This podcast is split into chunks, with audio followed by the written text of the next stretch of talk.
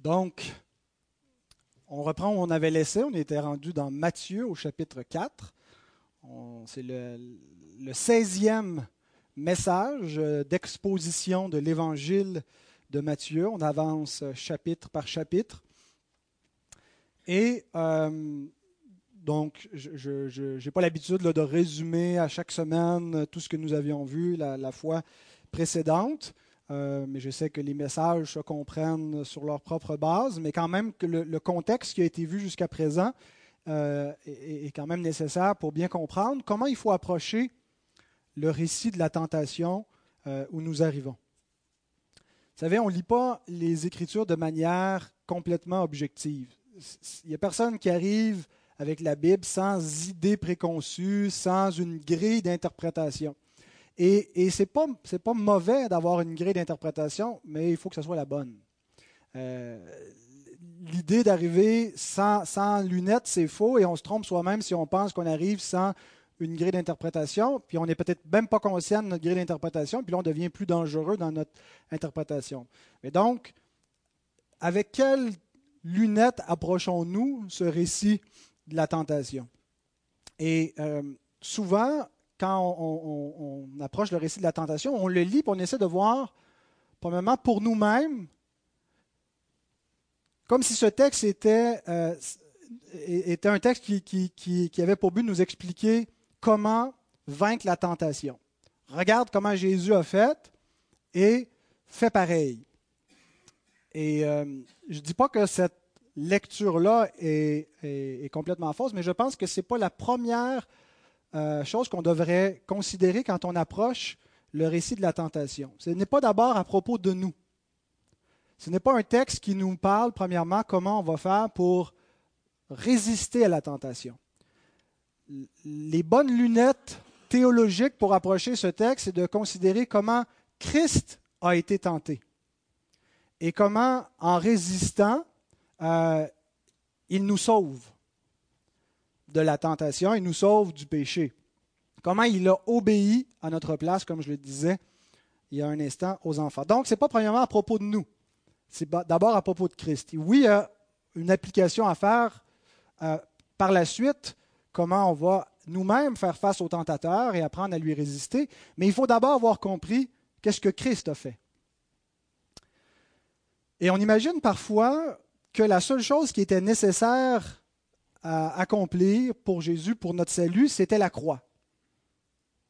Et, donc, tout notre salut est accompli là parce que c'est effectivement le, point central, le, plus important pour notre salut. Comment Jésus, à la croix, nous a sauvés en étant punis pour notre péché. Mais si c'est la seule chose qu'il avait à faire, pourquoi est-ce qu'il n'est pas allé directement à la croix?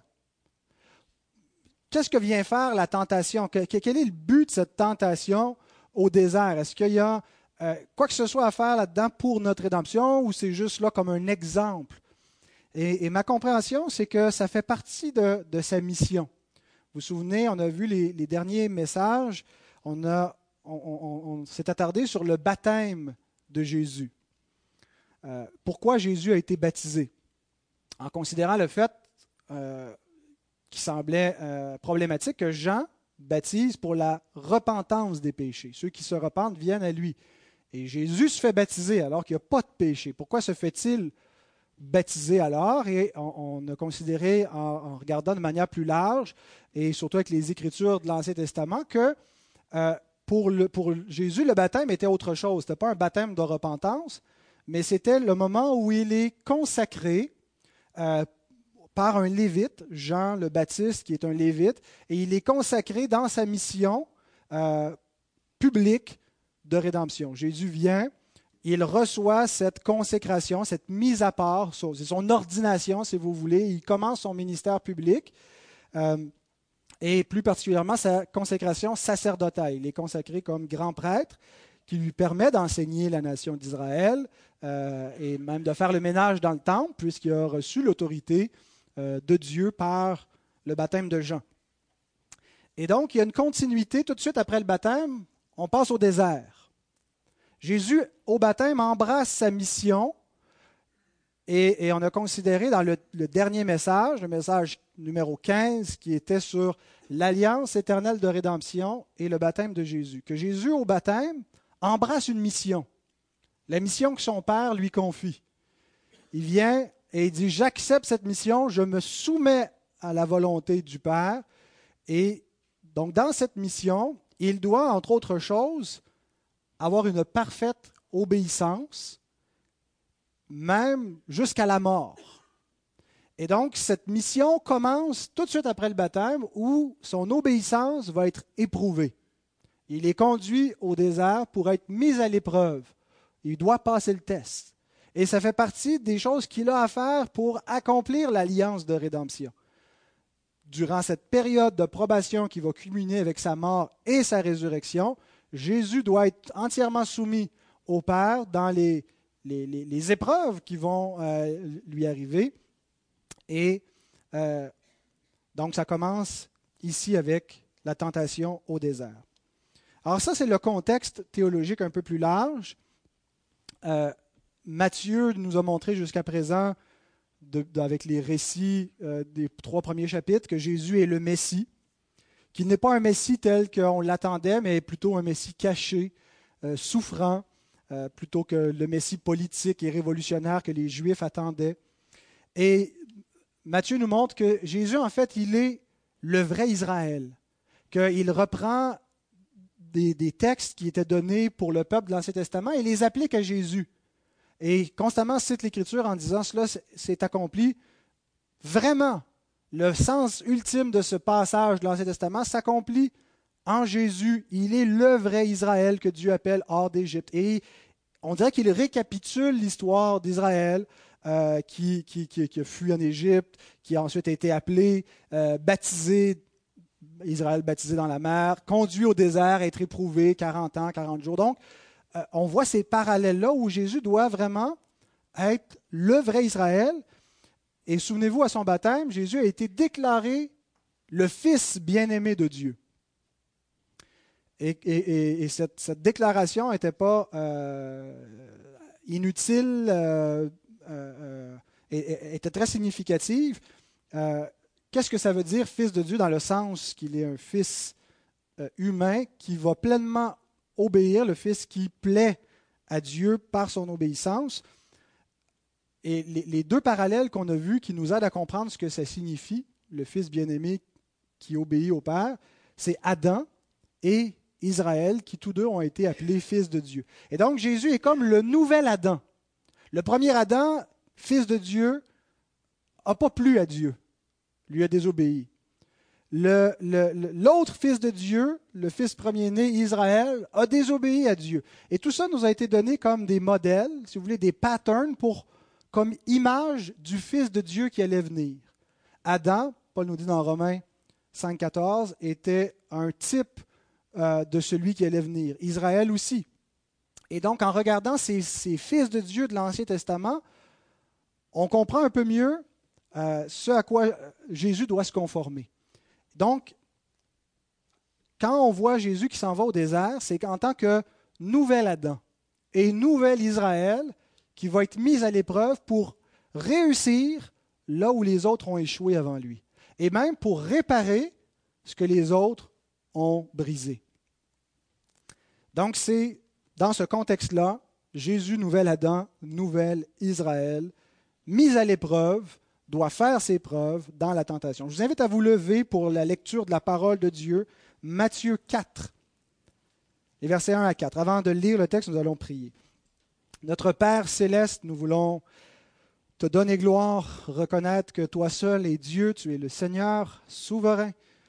Et tu n'es pas un Dieu muet, tu es un Dieu qui parle, un Dieu qui s'est révélé, qui a voulu te faire connaître. Et Seigneur, tu es connu par tes enfants au milieu de ton Église. Tu es notre Père, nous t'aimons parce que tu nous as aimés le premier. Et notre Dieu, c'est un bonheur, c'est un délice pour notre âme d'être réunis en ta présence pour t'adorer, pour élever devant toi nos prières, nos chants, notre reconnaissance, et aussi, Seigneur, pour t'écouter. Notre Dieu, ta parole est une parole vivante et tu parles par cette parole lorsqu'elle est prêchée euh, droitement, euh, et, ton esprit nous aide à comprendre et nous te prions pour l'assistance de ton esprit. Seigneur, que ce ne soit pas euh, moi, Seigneur, et que je ne sois pas un obstacle pour cette congrégation à l'édification, mais que tu puisses, euh, par la puissance de ton esprit, accorder ton onction et l'accorder à toute cette assemblée, que nous puissions recevoir cette parole comme la parole de Dieu, la parole de vérité qui fait du bien à nos âmes Aide-nous à contempler Jésus, à voir la gloire de notre Sauveur, à être affermis dans la foi en lui, pour ta gloire, notre Père. Amen. Restons debout pour la lecture, Matthieu 4, 1 à 4. Alors Jésus fut amené par l'Esprit dans le désert pour être tenté par le diable. Après avoir jeûné quarante jours et quarante nuits, il eut faim. Le tentateur s'étant approché lui dit, Si tu es fils de Dieu, ordonne que ces pierres deviennent des pains. Jésus répondit, Il est écrit, L'homme ne vivra pas de pain seulement, mais de toute parole qui sort de la bouche de Dieu. Amen. Faites vous rasseoir.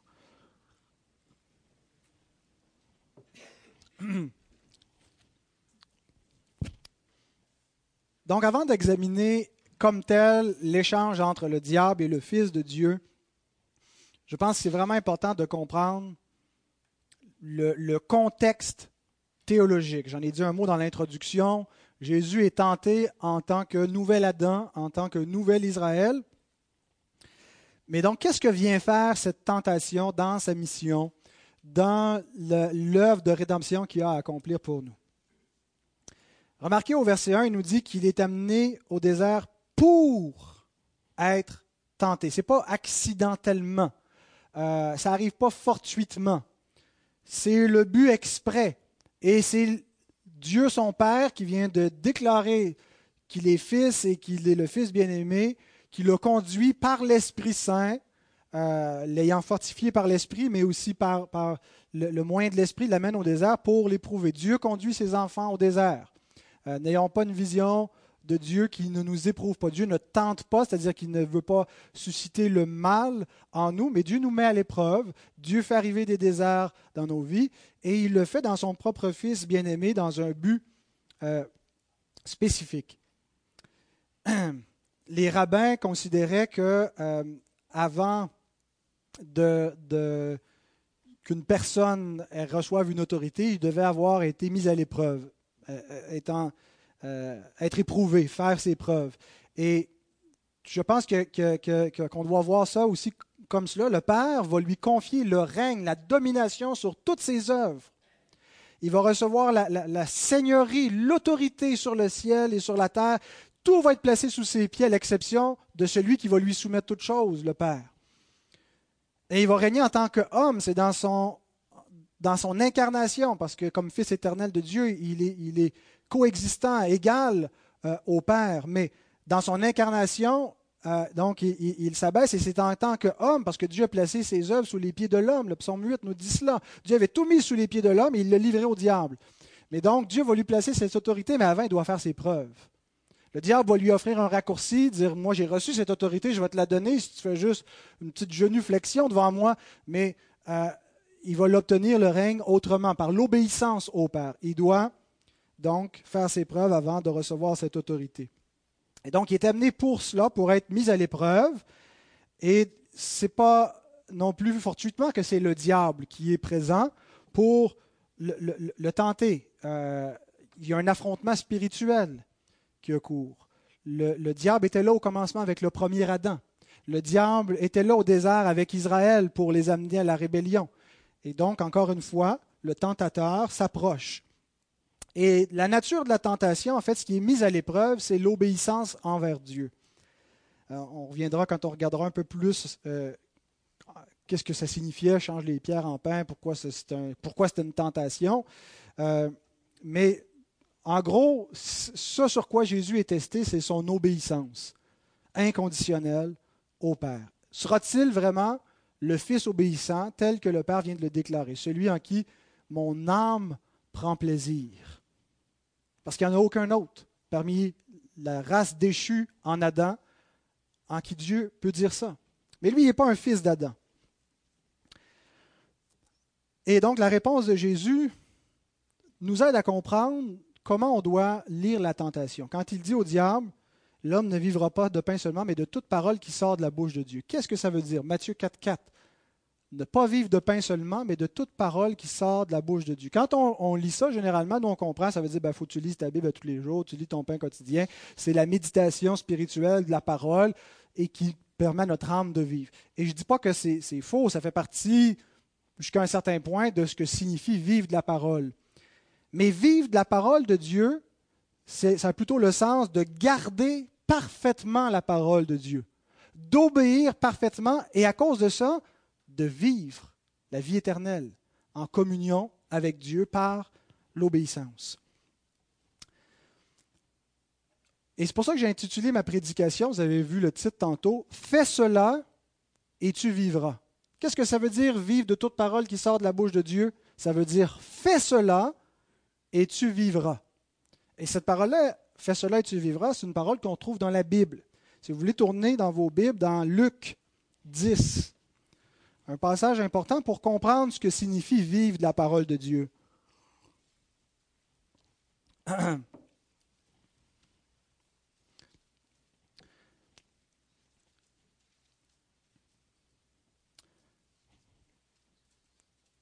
Vivre de la parole de Dieu veut dire atteindre la vie par l'obéissance.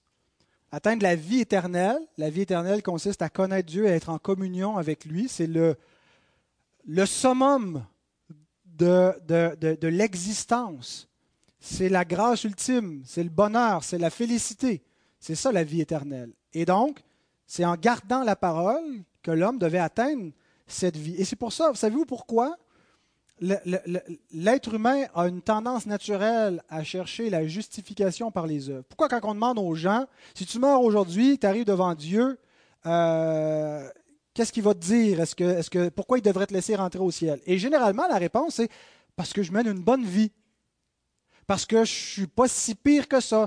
Et donc, par mes œuvres, par mon obéissance, je mérite la vie éternelle. Et donc,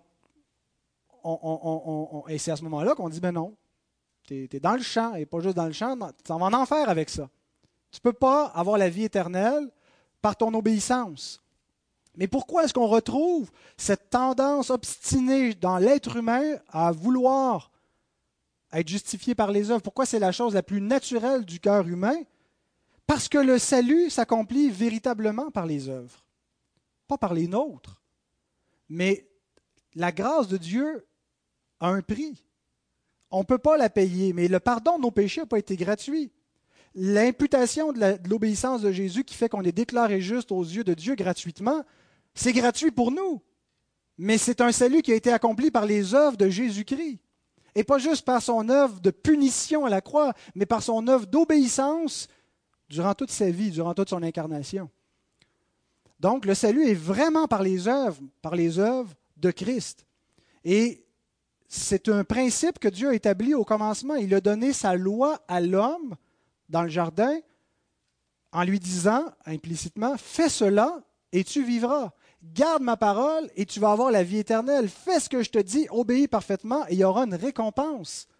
Et c'est pour ça qu'il y a cette tendance naturelle, parce que c'est la loi de la nature, c'est la loi des œuvres que Dieu a donnée dès le commencement. Et l'expression la loi des œuvres, on la retrouve dans la Bible, Romains 3, 27. Donc, Luc 10, 25 à 28 nous dit Un docteur de la loi se leva et dit à Jésus pour l'éprouver, pour le, tester, le mettre à l'épreuve Maître, que dois-je faire pour hériter la vie éternelle Alors Jésus, qu'est-ce qu'il lui dit Accepte-moi dans ton cœur, repends-toi de tes péchés, tu vas être sauvé. Il prêche même pas l'évangile. Regardez qu'est-ce qu'il lui dit. Jésus lui dit, Qu'est-il écrit dans la loi? Qui lis-tu Il répondit, Tu aimeras le Seigneur ton Dieu de tout ton cœur, de toute ton âme, de toute ta force, de toute ta pensée, et ton prochain comme toi-même. Tu as bien répondu, lui dit Jésus. Fais cela et tu vivras. Si l'homme peut parfaitement garder la loi de Dieu, la loi morale de Dieu, il va vivre la vie éternelle. C'est la promesse que Dieu fait au commencement. Et l'ancienne alliance révélait ce principe. C'est pas que ce principe remonte avant Moïse. C'est pas que l'alliance avec Moïse elle-même promettait la vie éternelle, mais avant Moïse, il y a ce qu'on appelle la loi morale de Dieu, qui repose sur ce principe. Fais cela et tu vivras. Et l'alliance mosaïque, l'ancienne alliance, révélait ce principe que l'obéissance donne la vie, la désobéissance donne la mort. Par exemple, dans Lévitique 18.5, Vous observerez mes lois et mes ordonnances, l'homme qui les mettra en pratique vivra par elles. Je suis l'Éternel. Et Paul cite ce passage-là dans Romains 10 au verset 5 en disant que la justice qui s'obtient de la loi consiste à mettre en pratique la loi de Dieu. Et que si quelqu'un le fait parfaitement, il est trouvé juste aux yeux de Dieu et il a la vie éternelle selon la promesse qui vient avec la loi morale de Dieu qui est ajoutée dans l'alliance au commencement. Fais cela et tu vivras. Donc, il y avait quelque chose à faire pour qu'on puisse avoir la vie éternelle. Quelque chose qu'aucun de nous pouvait faire en raison de la chute, en raison du péché. Mais Dieu révèle par sa loi qu'il a donnée au commencement et qu'il a explicité, qu'il a donné de manière plus évidente aux Israélites, il veut qu'on comprenne ce principe, que l'obéissance parfaite mène à la vie, la désobéissance, la moindre désobéissance mène à la mort. Et c'est, le pattern de l'ancienne alliance. Tu obéis, tu es béni, tu désobéis, tu es maudit.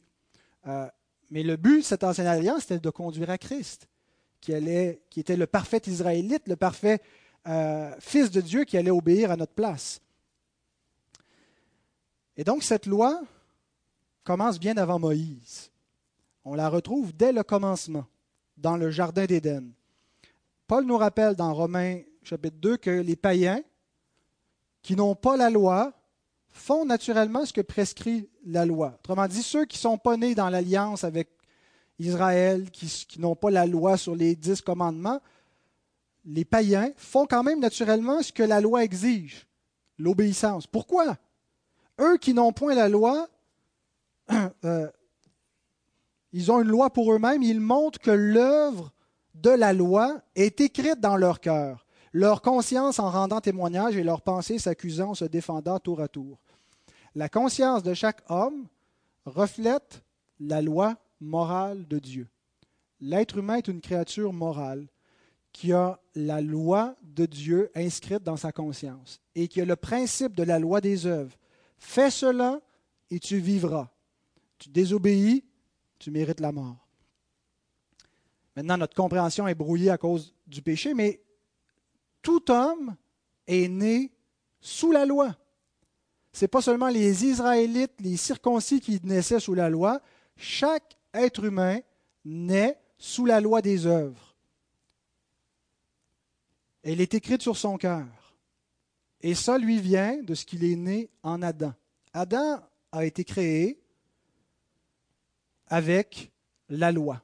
Euh, il a été créé et Dieu a placé sa loi en lui et il l'a placé avec le devoir d'obéir parfaitement. Revenez au début de votre Bible, dans Genèse 2.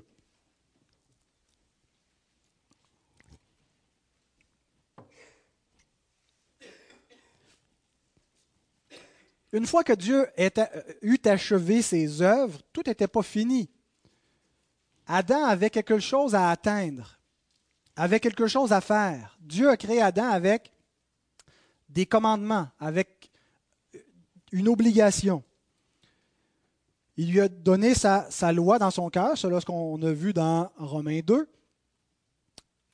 où même ceux qui n'étaient pas en Israël, les païens ont la loi dans leur cœur. D'où ça vient? Ça vient que toute la création est comme cela, tous les hommes. Euh, et donc, Adam avait la loi morale de Dieu dans son cœur, qui plus tard va être mise sur des tablettes, les deux tables de la loi. C'est la loi morale de Dieu qui est, qui est éternelle. Et on lit dans Genèse 2, versets 8 et 9. Puis l'Éternel Dieu planta un jardin en Éden du côté de l'Orient et il y mit l'homme qu'il avait formé. L'Éternel Dieu fit pousser du sol des arbres de toute espèce, agréables à voir et bons à manger. Et l'arbre de vie, porte attention à celui-là, au milieu du jardin, et l'arbre de la connaissance du bien et du mal. Allons un peu plus bas au verset 15. L'Éternel Dieu prit l'homme et le plaça dans le jardin d'Éden pour le cultiver, pour le garder. Il y a un mandat de garder le jardin. L'Éternel Dieu donna cet ordre à l'homme. Tu pourras manger de tous les arbres du jardin, mais tu ne mangeras pas de l'arbre de la connaissance du bien et du mal, car le jour où tu en mangeras, tu mourras. C'est ce qu'on appelle l'alliance des œuvres. On sait que c'est une alliance pas juste avec Genèse 2, mais quand on prend le reste des Écritures et que on voit ce que la Bible nous dit d'Adam. Et on voit qu'Adam n'a pas été créé juste comme ça, lancé dans le jardin, lancé sur la terre, mais il a été créé dans un cadre d'alliance. De telle sorte que quand il a désobéi, toute l'humanité a tombé avec lui, parce qu'il y avait une alliance qui était là entre Dieu et les hommes, avec leur chef, le représentant de l'humanité, Adam. Et donc ce parallèle que Paul fait entre Adam et Christ dans Romains 5, dans Corinthiens 15, nous permet de comprendre un peu mieux ce texte. C'est une alliance que Dieu fait ici. Et donc, dans une alliance, on retrouve d'un côté une récompense. La récompense promise, c'est la vie éternelle, qui est représentée par l'arbre de vie, qu'on retrouve plus loin dans l'Apocalypse quand la création atteint la, consommation finale, l'arbre de vie. Symboliquement, un peu comme les, les sacrements, les ordonnances qu'on prend qui symbolisent des réalités spirituelles, la communion avec Dieu, la vie éternelle, c'est de connaître Dieu. La récompense, donc, qui est là. Mais il y a aussi une menace, la menace de mort. Donc, il y a deux composantes à l'alliance des œuvres. La vie d'un côté, la mort de l'autre côté. On retrouve ce principe-là dans l'Ancienne Alliance qui nous permet de mieux comprendre qu'est-ce que Dieu a fait au commencement. J'ai mis devant toi la vie et la mort. Vous vous souvenez de ces paroles-là? Et donc, les écritures que Dieu donne subséquemment amène plus de lumière sur ce qu'il a fait au début dans le jardin et qui permet de comprendre dans quel état nous sommes aujourd'hui, le monde. Et donc, la vie d'un côté, la mort de l'autre côté, et il y a une condition. La condition, c'est l'obéissance. Adam doit obéir à quoi? Il doit obéir à la loi que Dieu a mise sur son cœur, la loi morale de Dieu, doit garder les commandements de Dieu, et Dieu ajoute un commandement spécifique qu'on appelle un commandement positif parce que c'est comme un ajout, un extra à sa loi morale. Tu ne mangeras pas de cet arbre-là. Il t'est défendu. Et donc, ce qu'on comprend, c'est que il y avait une période probatoire, un test. Adam n'aurait pas été dans cette condition-là ad vitam aeternam. Il y avait quelque chose à faire, et si il passe le test et qu'il garde l'obéissance, il va atteindre la vie. Mais le tentateur vient. Et ce n'est pas sans la volonté du Créateur, ça fait partie du plan divin. Il met à l'épreuve celui qui va, être, le Seigneur de sa création. Et Adam aurait dû vivre de la parole. L'homme doit vivre de tout ce qui sort de la bouche de l'Éternel. Et on comprend par le reste des Écritures que vivre de la parole veut dire garder la parole. Il a placé l'homme dans le jardin pour faire quoi? Pour le garder. Le garder veut dire quoi? Le préserver. Dieu l'a confié à sa charge. Il y a un intrus dans le jardin. Il y a quelqu'un qui vient contredire la parole de Dieu. Le rôle d'Adam est de lui écraser la tête au serpent. Le rôle d'Adam était de ne pas écouter la parole du diable mais de garder le jardin en gardant la parole de Dieu. Et c'est ça, vivre de la parole. Et il aurait atteint la vie. Mais il se rebelle contre la parole de Dieu, en écoutant la parole du diable, qui lui dit, tu vas être comme Dieu, qui le séduit, qui utilise sa femme pour le séduire et s'introduire dans son cœur. Et Adam se prosterne devant le diable. On ne le voit pas littéralement, mais c'est littéralement ce qu'il fait en réalité. Il écoute la parole du diable plutôt que la parole de Dieu. Il se rebelle, il se révolte contre la parole de Dieu. Il ne vit pas de la parole de Dieu. Il la rejette pour se soumettre à la parole du diable. Il s'incline devant lui. Et Paul nous dit, c'est pourquoi, par un seul homme, le péché est entré dans le monde et par le péché la mort. C'est comme ça que le monde est devenu ce qu'il est. Que la mort est entrée dans le monde. Que le péché qui détruit, qui afflige la création de Dieu qui soupire elle-même et qui afflige les créatures et qui les rend rebelles et qui fait que le monde se détruit et qui est sous la puissance du malin, il s'en va à la mort et bientôt la seconde mort. C'est comme ça que c'est arrivé dans la création. Le péché d'Adam a-t-il des conséquences pour lui seul? Michael, tu connais la réponse à cette question. Est-ce que le péché d'Adam a eu des conséquences pour lui seul? Non. Pourquoi? Parce qu'Adam est là comme représentant de tous les hommes. C'est le grand prêtre de la création. Un prêtre représente une communauté. Il est là comme représentant de tous les siens. Il est la tête de l'alliance.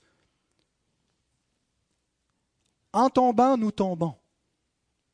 Sa chute nous entraîne. Son péché nous est imputé. Avant même que nous naissions, nous sommes nés dans un monde sous la condamnation de Dieu parce que notre chef a désobéi, s'est révolté. Et c'est pour ça que nous sommes nés qu'une nature pécheresse. Et que la mort s'est produite en nous et a produit ses fruits. Nous tous, nous sommes nés pécheurs et misérables. Donc, dès le début de l'histoire, c'est la fin de l'histoire. La mort a triomphé. Le péché est entré dans le monde. Mais ce n'est pas la fin de l'histoire. Ça aurait pu être la fin de l'histoire. Et dès ce moment, Dieu aurait pu laisser la mort faire son œuvre totalement et amener la condamnation complète. Mais Dieu retient. Il ne fait pas tomber pleinement la conséquence qui est annoncée dans l'Alliance des œuvres. Le jour où tu en mangeras, tu mourras. Quand tu vas désobéir à ma parole, c'est la mort. Et, ultimement, la conséquence de ça, c'est la mort éternelle, la seconde mort, la séparation d'avec Dieu, l'enfer. Et donc Dieu ne permet pas que les conséquences soient complètes dès le commencement. Il fait une promesse au tout début de l'histoire. Genèse 3.15, où il s'adresse au serpent. Et c'est indirectement une promesse pour nous en condamnant le diable. Il lui dit, je mettrai inimitié entre toi et la femme, entre ta postérité et sa postérité, celle-ci t'écrasera la tête et tu lui blesseras le talon. L'Évangile est prêché. Il y a une postérité qui va descendre de la femme, qui va écraser la tête du serpent. Il y aura une guerre entre la postérité du diable et la postérité de la femme, les fils de Dieu, les fils du diable. Nous étions tous par nature des fils de la rébellion, des fils du diable, et nous devenons par adoption des fils de Dieu en croyant la promesse. La promesse avant qu'elle s'accomplisse pour ceux qui ont vécu avant le Christ, et la promesse accomplie pour ceux qui vivent après la résurrection. L'histoire continue, malgré la chute, malgré la mort qui entre, mais ça commence à être l'histoire de la rédemption. C'est plus l'histoire de l'accomplissement qu'Adam devait faire, c'est l'histoire de la rédemption, comment Dieu va racheter sa création et il va l'amener, il la ramène pas au jardin, il la ramène pas à ce qu'elle était, il la ramène à ce qu'elle aurait dû devenir en Adam s'il avait obéi, en amenant un nouvel Adam. Et Dieu prépare pendant des siècles la venue de ce nouvel Adam, en donnant des personnages, des institutions, des événements qui vont préfigurer ce que Dieu va faire. En appelant un peuple, Israël, qui est un peu symboliquement le vrai Israël à venir. Et il montre quel genre d'obéissance il doit faire. Et, Dieu montre en même temps par cet Israël national, les descendants d'Abraham, qu'ils ont besoin du vrai Israël, Jésus, parce qu'ils ne sont pas capables de vivre de la parole de Dieu et d'obéir parfaitement parce qu'ils sont une race pécheresse. Et donc l'histoire continue jusqu'à la consommation finale et quelque part elle est commencée puis elle est encore à venir. Le Christ règne, il a vaincu la mort et en même temps il nous est dit dans 1 Corinthiens 15, 26 qu'il doit régner jusqu'à ce que tous les ennemis aient été mis sous ses pieds, le dernier ennemi sera la mort. Donc, sauvé en espérance, en même temps que tout est accompli en sa personne. Et donc, Dieu, dans sa providence, a tout orchestré pour la venue. Et là, nous arrivons à cette tentation au désert que nous devons lire comme le Jardin d'Éden, prise 2. Alors ça, c'est le contexte théologique qui nous permet de comprendre qu'est-ce que vient faire cette tentation-là dans l'histoire de la vie de Jésus, pourquoi ça arrive et comment c'est en lien avec notre rédemption. Dieu nous montre que dans son Fils bien-aimé, il répare ce que son premier fils humain, Adam, a brisé.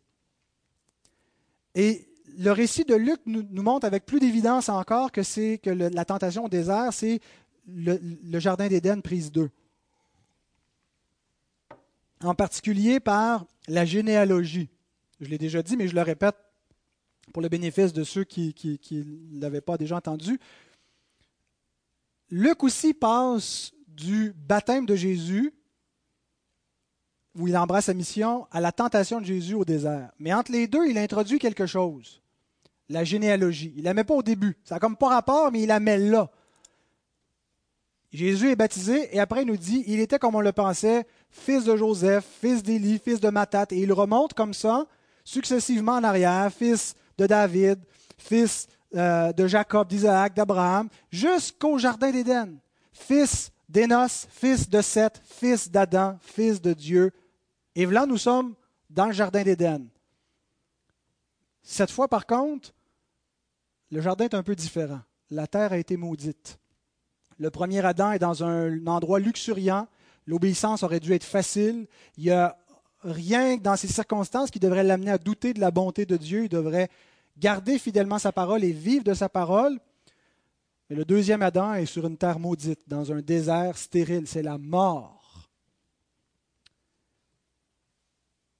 Et donc, il est là et ça fait 40 jours qu'il est éprouvé par la faim. 40 jours, 40 nuits sans nourriture. Et donc, il y a clairement une référence ici à un autre fils de Dieu, Israël. Israël que Dieu a éprouvé de la faim pendant 40 ans pour lui enseigner ce principe, vive de la parole de Dieu. Et même s'il faut mourir pour obéir, il est préférable de mourir dans l'obéissance que de se rébeller pour préserver notre vie dans la désobéissance. Dieu voulait mettre ce principe en évidence avec son peuple d'Israël pour qu'on comprenne ce que Jésus allait faire. Aucun pécheur pouvait l'accomplir.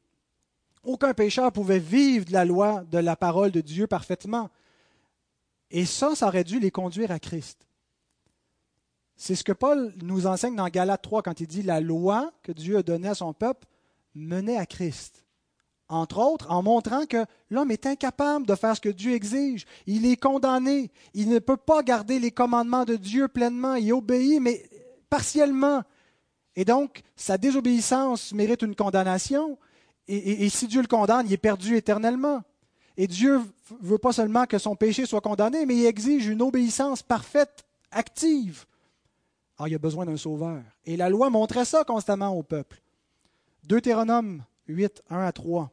C'est là où on retrouve le, passage que Jésus cite au diable. L'Éternel parle, il dit, vous observerez et vous mettrez en pratique tous les commandements que je vous prescris aujourd'hui afin que vous viviez et que vous multipliez, que vous entriez en possession du pays que l'Éternel a juré de donner à vos pères. Voyez, par l'obéissance, vous allez obtenir la bénédiction dans le cadre de l'Ancienne Alliance, ce n'est pas la vie éternelle qui est promise, c'est un pays découlant de lait de miel qui symbolise la vie éternelle, la communion avec Dieu, le paradis.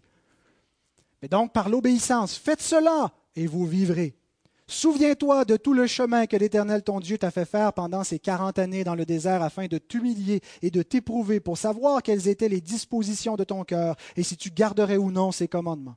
Il t'a humilié, il t'a fait souffrir de la faim, il t'a nourri de la manne que tu ne connaissais pas et que n'avaient pas connu tes pères, afin de t'apprendre que l'homme ne vit pas de pain seulement, mais que l'homme vit de tout ce qui sort de la bouche de l'Éternel. Et l'homme aurait dû apprendre que comme il ne pouvait pas le faire, il devait croire la promesse que Dieu a répétée plein de fois, qui enverrait une postérité détruire le serpent, qui donnerait à Abraham une postérité en qui toutes les nations de la terre seraient bénies. Et Dieu montrait plein de, par des événements, par des, promesses, plein de choses qui déjà leur montraient le Christ, pour qu'ils puissent croire en lui. Les sacrifices qui pointaient vers lui, qui montraient la nécessité d'un substitut qui paie à leur place, et, toutes sortes de types comme ça euh, qui préfiguraient Jésus. Et donc, il pouvait se tourner vers la promesse et croire et être sauvé. Donc, on se retrouve maintenant, et là on n'est plus dans l'ombre, mais on est dans la réalité qui est venue. Le vrai Israël est là, le vrai Adam, Jésus qui maintenant à son tour est éprouvé par la faim. C'est toujours avec quelque chose d'appétit, hein, le, fruit qui ne devait pas être mangé, le pain qui éprouvait les Israélites qui n'avaient pas, et là encore Jésus qui n'a pas la nourriture, l'appétit qui est souvent le siège de nos, de désirs euh, et, qui peut être problématique avec notre état pécheur. Et donc, aucun homme n'a réussi à passer le test, personne n'a réussi à vivre de la parole, à atteindre la vie en gardant la parole de Dieu. Mais voici le Fils qui fait les délices de Dieu, celui en qui il a mis toute son affection, qui est parfaitement obéissant. Et là, le diable vient à lui et le tente en disant de changer les pierres en pain. En quoi c'était une tentation? Ou en quoi est-ce que Jésus aurait péché en faisant cela? Il n'y a aucun commandement qui dit tu ne changeras pas de pierre en pain. Euh, pourquoi est-ce qu'il ne pouvait pas le faire? Je pense que Jésus comprend qu'il est là comme dernier Adam. Et qu'il est là et que dans sa mission, il doit dépendre du Père. Et qu'il il doit entièrement lui faire confiance, et même s'il doit mourir, il doit mourir dans la confiance qu'il ne laissera pas son bien-aimé se, pourrir dans le, dans le séjour des morts, voir la corruption, mais qu'il va le ressusciter. Et à la fin, c'est comme ça. Ultimement, cette tentation-là, c'est un début de la croix, c'est l'ombre de la croix, où Jésus doit souffrir, mais doit demeurer fidèle et continuer dans la souffrance, à croire en son Père, à s'attendre à lui, et à dépendre de lui. Comme Israël devait dépendre de l'Éternel. Et Dieu a fait exprès de placer Israël dans un contexte où il n'y a pas le choix de dépendre. Il n'y a rien qui pousse dans le désert. Et, même quand il y a des choses qui poussent, on dépend de Dieu, mais il fallait que ça soit clair. La seule chose, la seule personne vers qui Israël pouvait se tourner, c'était l'Éternel. Et croire en l'Éternel, c'était croire dans le Christ, puisque le Christ est l'Éternel. Exode 16, 1 à 3, est un épisode dans la vie d'Israël qui nous permet de comprendre le sens de la tentation de Jésus au désert. Toute l'assemblée des enfants d'Israël partit d'Élim, et ils arrivèrent au désert de Sin, qui est entre Élim et Sinaï, le quinzième jour du second mois après leur sortie du pays d'Égypte. Et toute l'assemblée des enfants d'Israël murmura dans le désert contre Moïse et Aaron. Les enfants d'Israël leur dirent Que ne sommes-nous morts par la main de l'Éternel dans le pays d'Égypte, quand nous étions assis près des pots de viande, quand nous mangions du pain à satiété, car vous nous avez menés dans ce désert pour faire mourir de faim toute cette multitude. Alors on voit le peuple qui n'a pas confiance, qui se rebelle contre Dieu, qui murmure, qui se plaint. Le psaume 78 résume, c'est Asaph qui l'écrit, il résume toute l'histoire d'Israël, surtout la période de la, libération d'Égypte, la vie au désert, la prise de, de Canaan. Et il passe sur cet épisode et voici comment il l'interprète dans les versets 17 à 22. Mais ils continuèrent à pécher contre lui, à se révolter contre le Très-Haut dans le, dans le désert. Ils tentèrent Dieu dans leur cœur en demandant de la nourriture selon leurs désirs. Ils parlèrent contre Dieu. Ils dirent Dieu pourrait-il dresser une table dans le désert? Voici, il a frappé le rocher, et des eaux ont coulé, et des torrents se sont répandus. Pourrait-il aussi donner du pain ou fournir de la viande à son peuple? L'Éternel entendit, et il fut irrité. Un feu s'alluma contre Jacob, et la colère s'éleva contre Israël, parce qu'ils ne crurent pas en Dieu parce qu'ils n'eurent pas confiance en son secours. Tel est le sens de la tentation. Va-t-il croire en Dieu? Aura-t-il confiance en son secours? Ou doit-il dépendre de lui? Doit-il se révolter devant cette injustice? Il vient te déclarer le Fils bien-aimé. Ça fait quarante jours que tu es en train de sécher sous le soleil. Tu vas mourir. Fais quelque chose. Tu as une mission à accomplir, Jésus. Change ces pierres en, pain, tu es le Fils de Dieu. Et c'est le sens aussi du si tu es le Fils de Dieu, c'est pas qu'il essaie de mettre un doute, c'est pas qu'il dit essaie, prouve-le, tu es le Fils, prouve-le. Puisque tu es le Fils de Dieu, étant donné que c'est ton statut, change tes bières en pain. C'est injuste, qu'est-ce qui t'arrive? Et le diable le fait souvent aussi avec nous. Hein, si on peut faire un parallèle, même si ce n'est pas premièrement à propos de nous, je pense qu'il y a une application qu'on peut prendre pour nous. Combien de fois ça nous arrive de se révolter intérieurement? Je n'ai pas enduré ça. J'en ai assez. Et on doute que Dieu entend nos prières. On doute de la bonté de Dieu. On a l'impression que Dieu n'est pas préoccupé par notre état. Il y, a, il y a une tentation réelle de ne pas croire à Dieu, de ne pas s'attendre à lui parce qu'il ne nous donne pas ce qu'on veut ou parce qu'il nous enlève ce qu'on aime, parce qu'il nous fait souffrir. Il y a des moments où c'est correct de demander justice quand on voit des injustices. Euh, s'il y a des choses qui nous agacent, mes sœurs, chez, votre mari ou mes, frères, chez, vos femmes, il y, a, il y, a, une façon correcte, décente, décente de de demander que les choses soient s'améliorent et de dire écoute, j'apprécierais que les choses changent. Mais ce que le diable veut faire, c'est pas ça. C'est de mettre dans notre cœur la rébellion. J'endurerai pas ça, j'endurerai plus ça, ce mari-là, cette femme-là, ces enfants-là, ce travail-là, cette vie-là que je t'écœurais. Et quand cette pensée vient en nous, le diable gagne nous nous rebellons, nous murmurons contre Dieu. Nous n'avons pas confiance qu'il est Seigneur de nos circonstances. Nous ne croyons pas en sa bonté. Nous pensons que quelque part ça lui a échappé. Dieu est trop occupé avec les, grandes questions de l'univers que les petits détails de ma vie, puis les petits bobos que j'ai, puis les relations qui ne vont pas. Il n'a pas vraiment le temps de s'en occuper. Le diable veut que nous doutions. Dieu s'occupe pas de toi. Tu as oublié. On le voit avec Job. Et j'aime la réponse que Eliou lui fait, où il le, paraphrase, il cite ce que, le cri de Job dans Job 35. Je pense que ce que Eliou lui dit ici est tout à fait de Dieu et inspiré. Toute l'écriture est inspirée, mais on sait que des fois les, discours des amis de Job sont erronés parce que, Dieu les reprend et dit c'est une fausse sagesse. Mais Eliou lui dit, ici, paraphrase Job, On a beau crier, Dieu ne répond pas. C'est en vain que l'on crie Dieu n'écoute pas, le Tout-Puissant n'y a point égard. Et écoutez sa réponse. Bien que tu dises que tu ne le vois pas, ta cause est devant lui. Attends-le.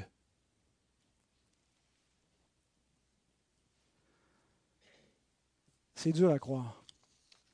C'est dur d'être certain que Dieu sait, que notre cause est devant lui.